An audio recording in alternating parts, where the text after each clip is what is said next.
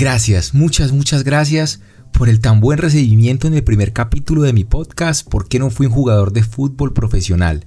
Gracias por sus palabras, sus feedback y por compartirlo con sus amigos en sus redes sociales. Si aún no los has escuchado, te invito a que lo hagas. Recuerda suscribirte a este canal y seguirme en Instagram como Juan Pablo CH. Y bueno, comenzamos.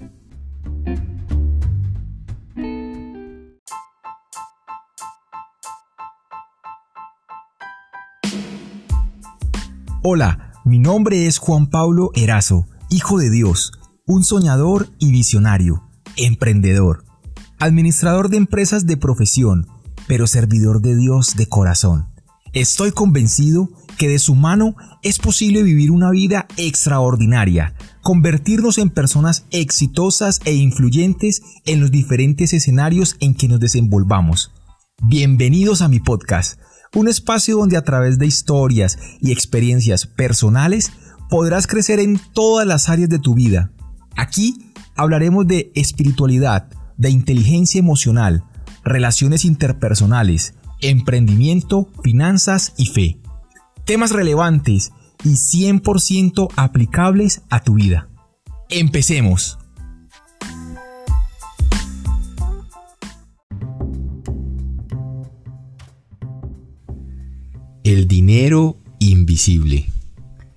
Ese es el tema del cual hablaremos hoy y posiblemente entraste a escucharlo porque te dio curiosidad. Te preguntarás, ¿qué será eso? ¿De dónde habrá sacado Juan Pablo ese tema? pues bueno, aquí vamos y creo que la mejor manera para explicártelo es con la siguiente historia.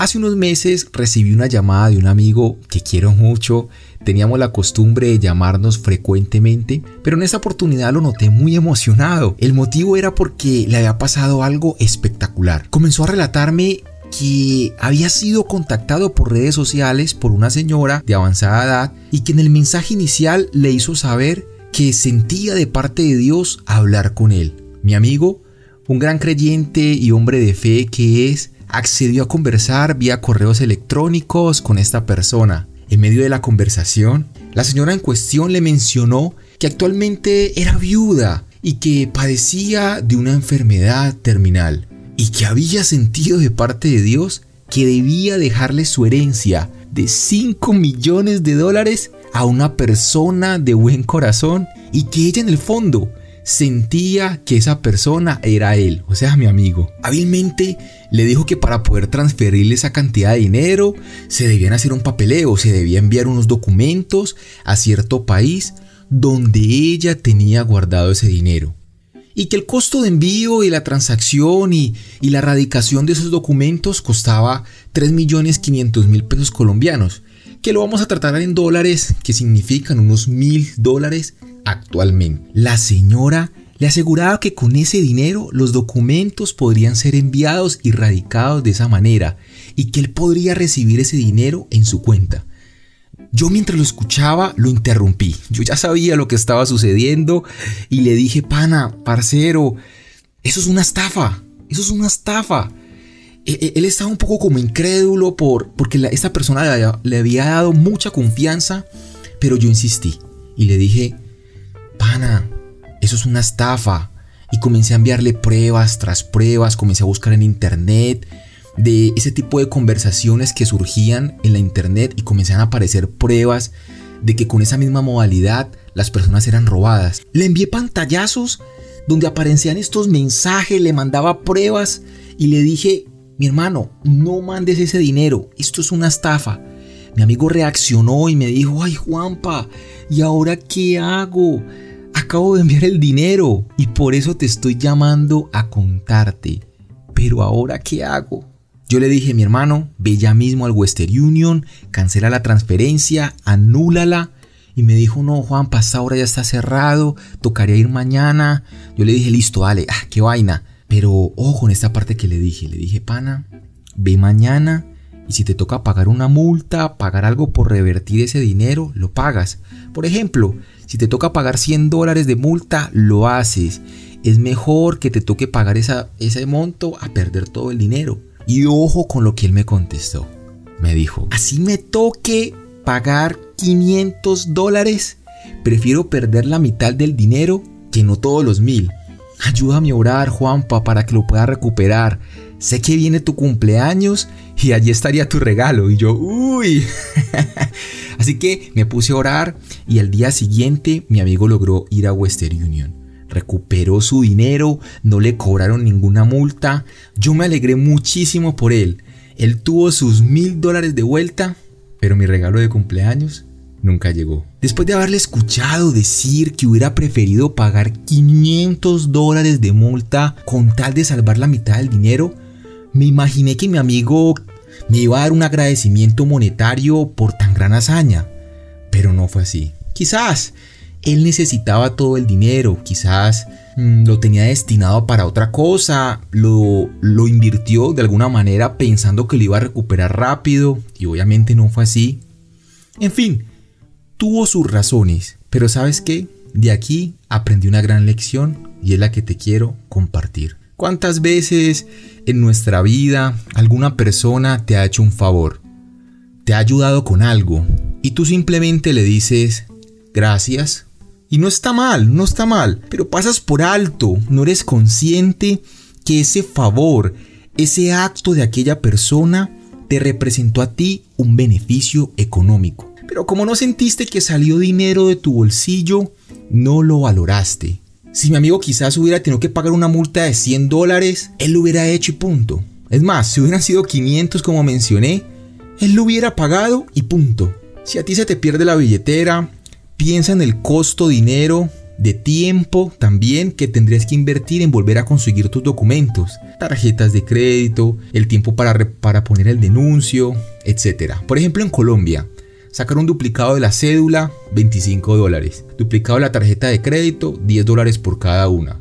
Un duplicado del pase de conducir, 30 dólares. Sin contar el posible dinero que tenías en la billetera. Así que como mínimo son 55 dólares del valor de una pérdida de una billetera. Y no quiero decir que la recompensa que des, el agradecimiento que des, sea el equivalente de ese costo, pero que sí seas consciente del acto de aquella persona en guardártela y devolvértela, porque te evitó todo ese rollo. Para terminar de completar mi idea, así como existen situaciones donde otras personas hacen acciones que te benefician económicamente, existen momentos en que tus propias acciones, ojo, tus propias acciones podrían producir dinero y quizás no te has dado cuenta. Te voy a contar otro, otro ejemplo de cómo yo me gané 300 dólares en un día por una buena acción que tomé. Te voy a explicar. Estaba yo en el último semestre de la universidad previo a entrar a la práctica estudiantil. Me encontraba pronto a casarme, yo soy de Cali y pensaba vivir en Medellín y hacer esa práctica ya. Era claro que no podía retrasarme con ninguna materia, pero resultó que en aquel semestre tuve la materia con la que más sufrí, estadística inferencial. Es increíble lo que me costó esta materia. Yo iba a todas las clases, prestaba full atención, participaba, hacía todos los talleres, estudiaba en mi casa, pero paría en los parciales y quizzes. Me costaba muchísimo. Fue a tal punto que para el parcial final necesitaba un 3 para que la materia me quedara en 3. Así que llegó el día de la entrega de la nota del último parcial, ingresé al salón de clases y el profe me hace entrega y veo un 2.8 en mi hoja. En Colombia calificamos de 1 a 5. Veo un 2.8 en mi hoja. No lo podía creer, había estudiado mucho y comencé a revisarlo. Y dentro de mi parecer, habían puntos del examen que estaban mal calificados y me alteré. Profe, ¿cómo así? Aquí está bien calificado. No me parece.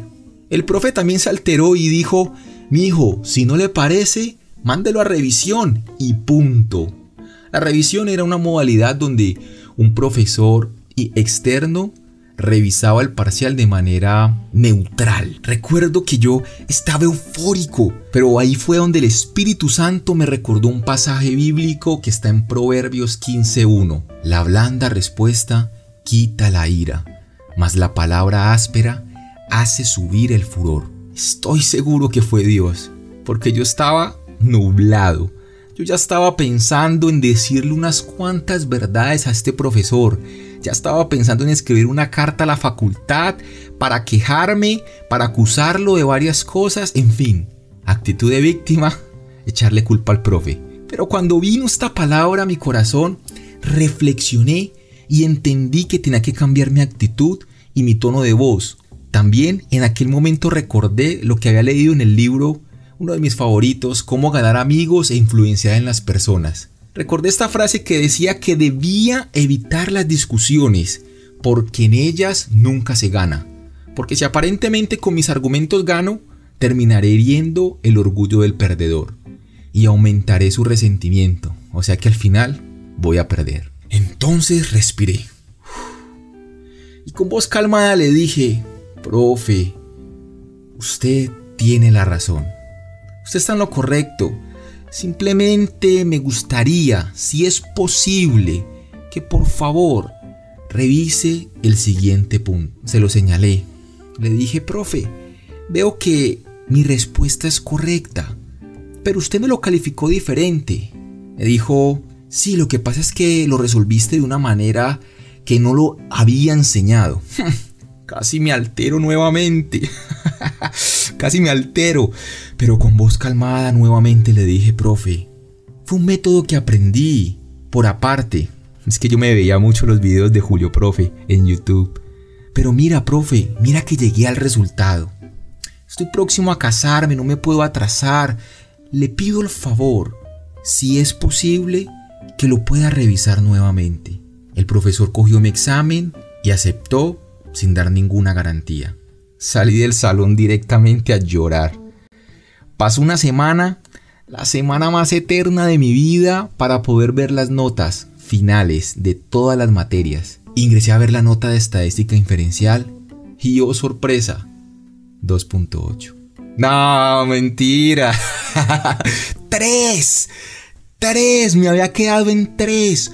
No podía de la emoción, había pasado la materia, no me atrasé, no tuve que sacar 300 dólares de mi bolsillo para pagar esta materia nuevamente y tener que volverla a ver. Y así fue como, por esa decisión, me gané 300 dólares en un solo día. Y de esto es lo que se trata el dinero invisible. Sí, es todo ese dinero que pudo haber ingresado o salido de tu bolsillo pero como no fuiste consciente, ahora lo eres, de que esa acción pudo afectarte, pues no lo valoraste al nivel de pérdida. Mi amigo pudo haber perdido mil dólares, es decir, salir de su bolsillo, de su cuenta bancaria, mil dólares en pérdidas. Pero gracias a mi intervención, ese dinero no salió, no se perdió, sino que regresó a él. En el caso con el profesor, si me hubiera puesto de grosero, Fijo que me toca repetir esa materia, pagar 300 dólares para volver a matricularla y eso que sin sumarle el tiempo, el transporte, desplazarme para verla nuevamente.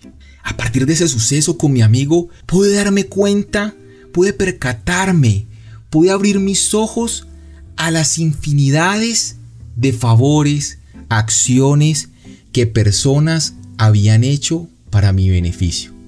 Y en ese momento no lo había reconocido, pero ahora sí. Tú que me escuchas, ¿cuántas veces algunas personas, alguien te ha recomendado con otra persona para que te compre un producto o un servicio? Yo creo que muchas. ¿Y cuántas veces le has demostrado tu agradecimiento a esa persona que te recomendó?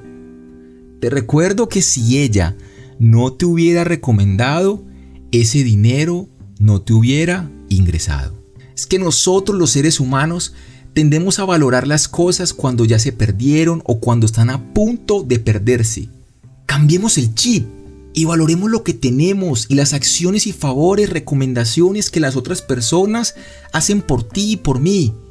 Piensa en este momento en tus padres o en ese familiar, en tu tío, tu tía, se esforzaron para poderte dar lo mejor que hoy tienes. Parezca poco mucho, fueron una serie de esfuerzos que hicieron por ti, quizás para que estudiaras, para que no tuvieras que caminar sino coger el transporte público. Podrías decir, ellos tenían que hacerlo, era su obligación.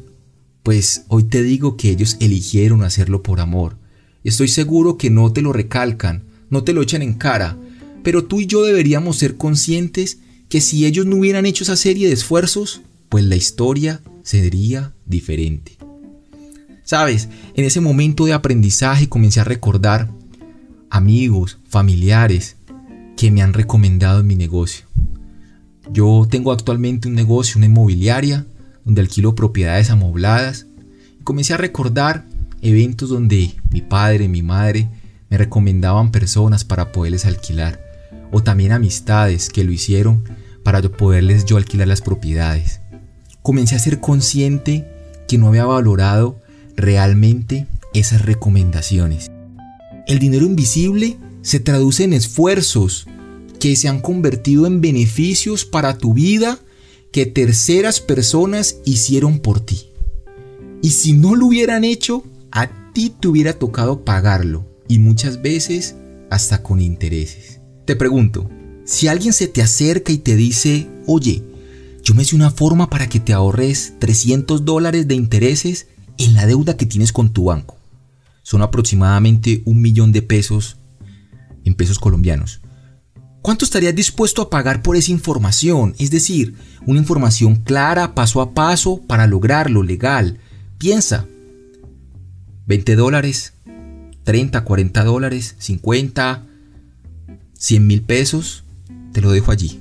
Tendremos un podcast donde te enseñaré cómo hacerlo. Pero te cuento, algo, algo similar me pasó cuando estaba en la universidad. Cuando estaba ahí en tercer semestre, un amigo me dijo, oye Juanpa, yo sé una manera para que te ahorres 300 dólares en el pago de tu matrícula semestral, más o menos un millón de pesos colombianos. Actualmente la matrícula costaba 5 millones de pesos. Mi mamá y mi papá me lo pagaban con mucho esfuerzo y eran como unos 1.500 dólares aproximadamente. Un compañero me dijo, me dijo esta información y yo le dije, uy, ¿cómo? ¿Cómo, cómo se hace? Y me dijo, cómprame un sándwich y te lo enseño. Ese fue su precio.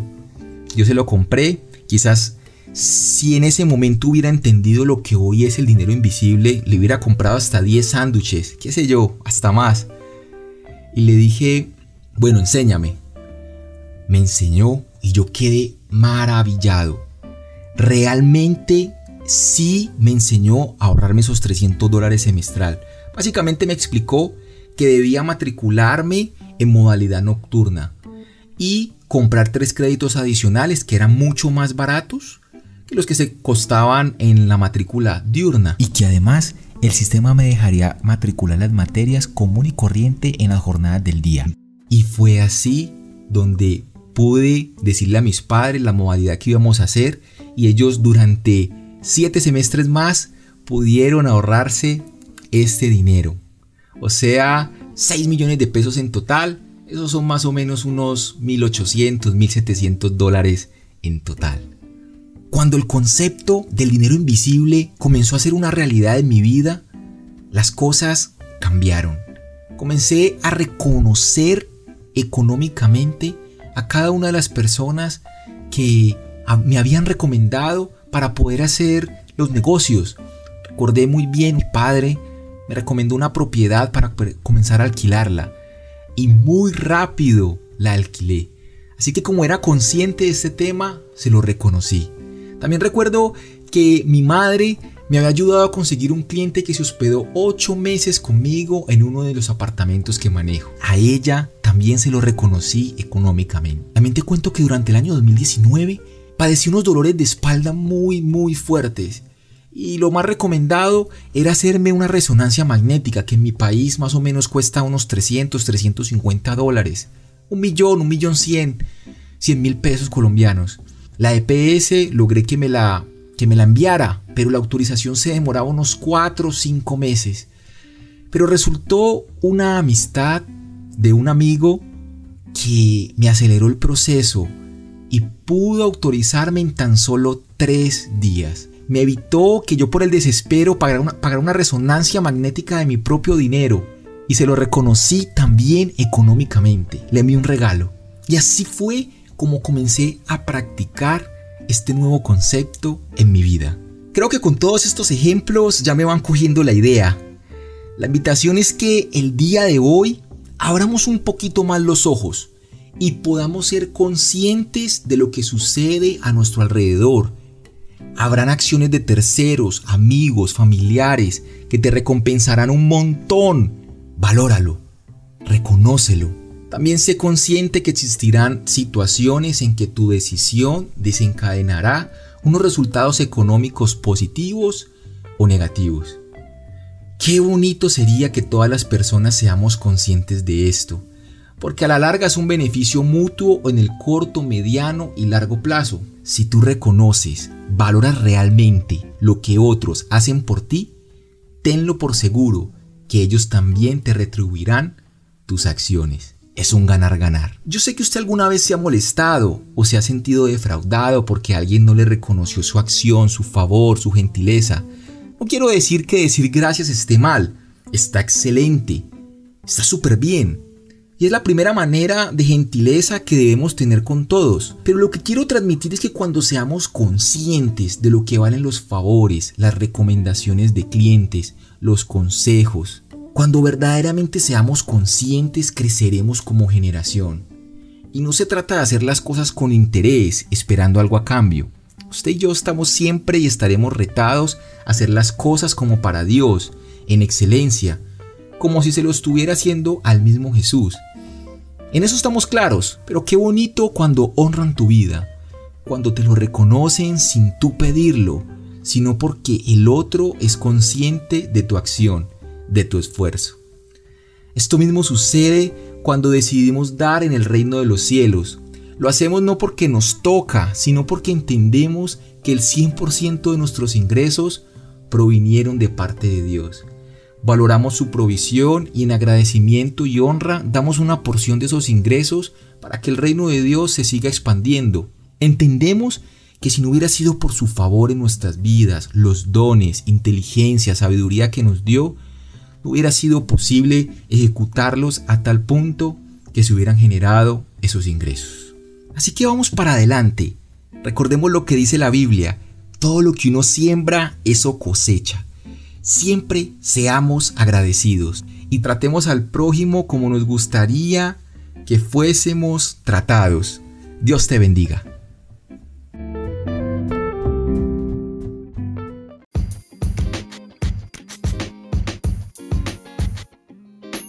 Si te gustó este podcast, te invito a que puedas compartirlo en tus redes sociales. Puedes compartirlo en las historias de tu Instagram y etiquetarme como arroba Juan Pablo CH y yo te repostearé. Puedes escribirme a través de las redes si te gustó lo que escuchaste, si tienes alguna sugerencia o algún tema en especial que te gustaría que compartiera por aquí. Tendremos podcast todos los lunes. Recuerda suscribirte o seguirme en este canal. Ha sido un placer estar contigo el día de hoy. Te mando un grande abrazo, que Dios te bendiga y nos vemos en el siguiente podcast. Chao, chao.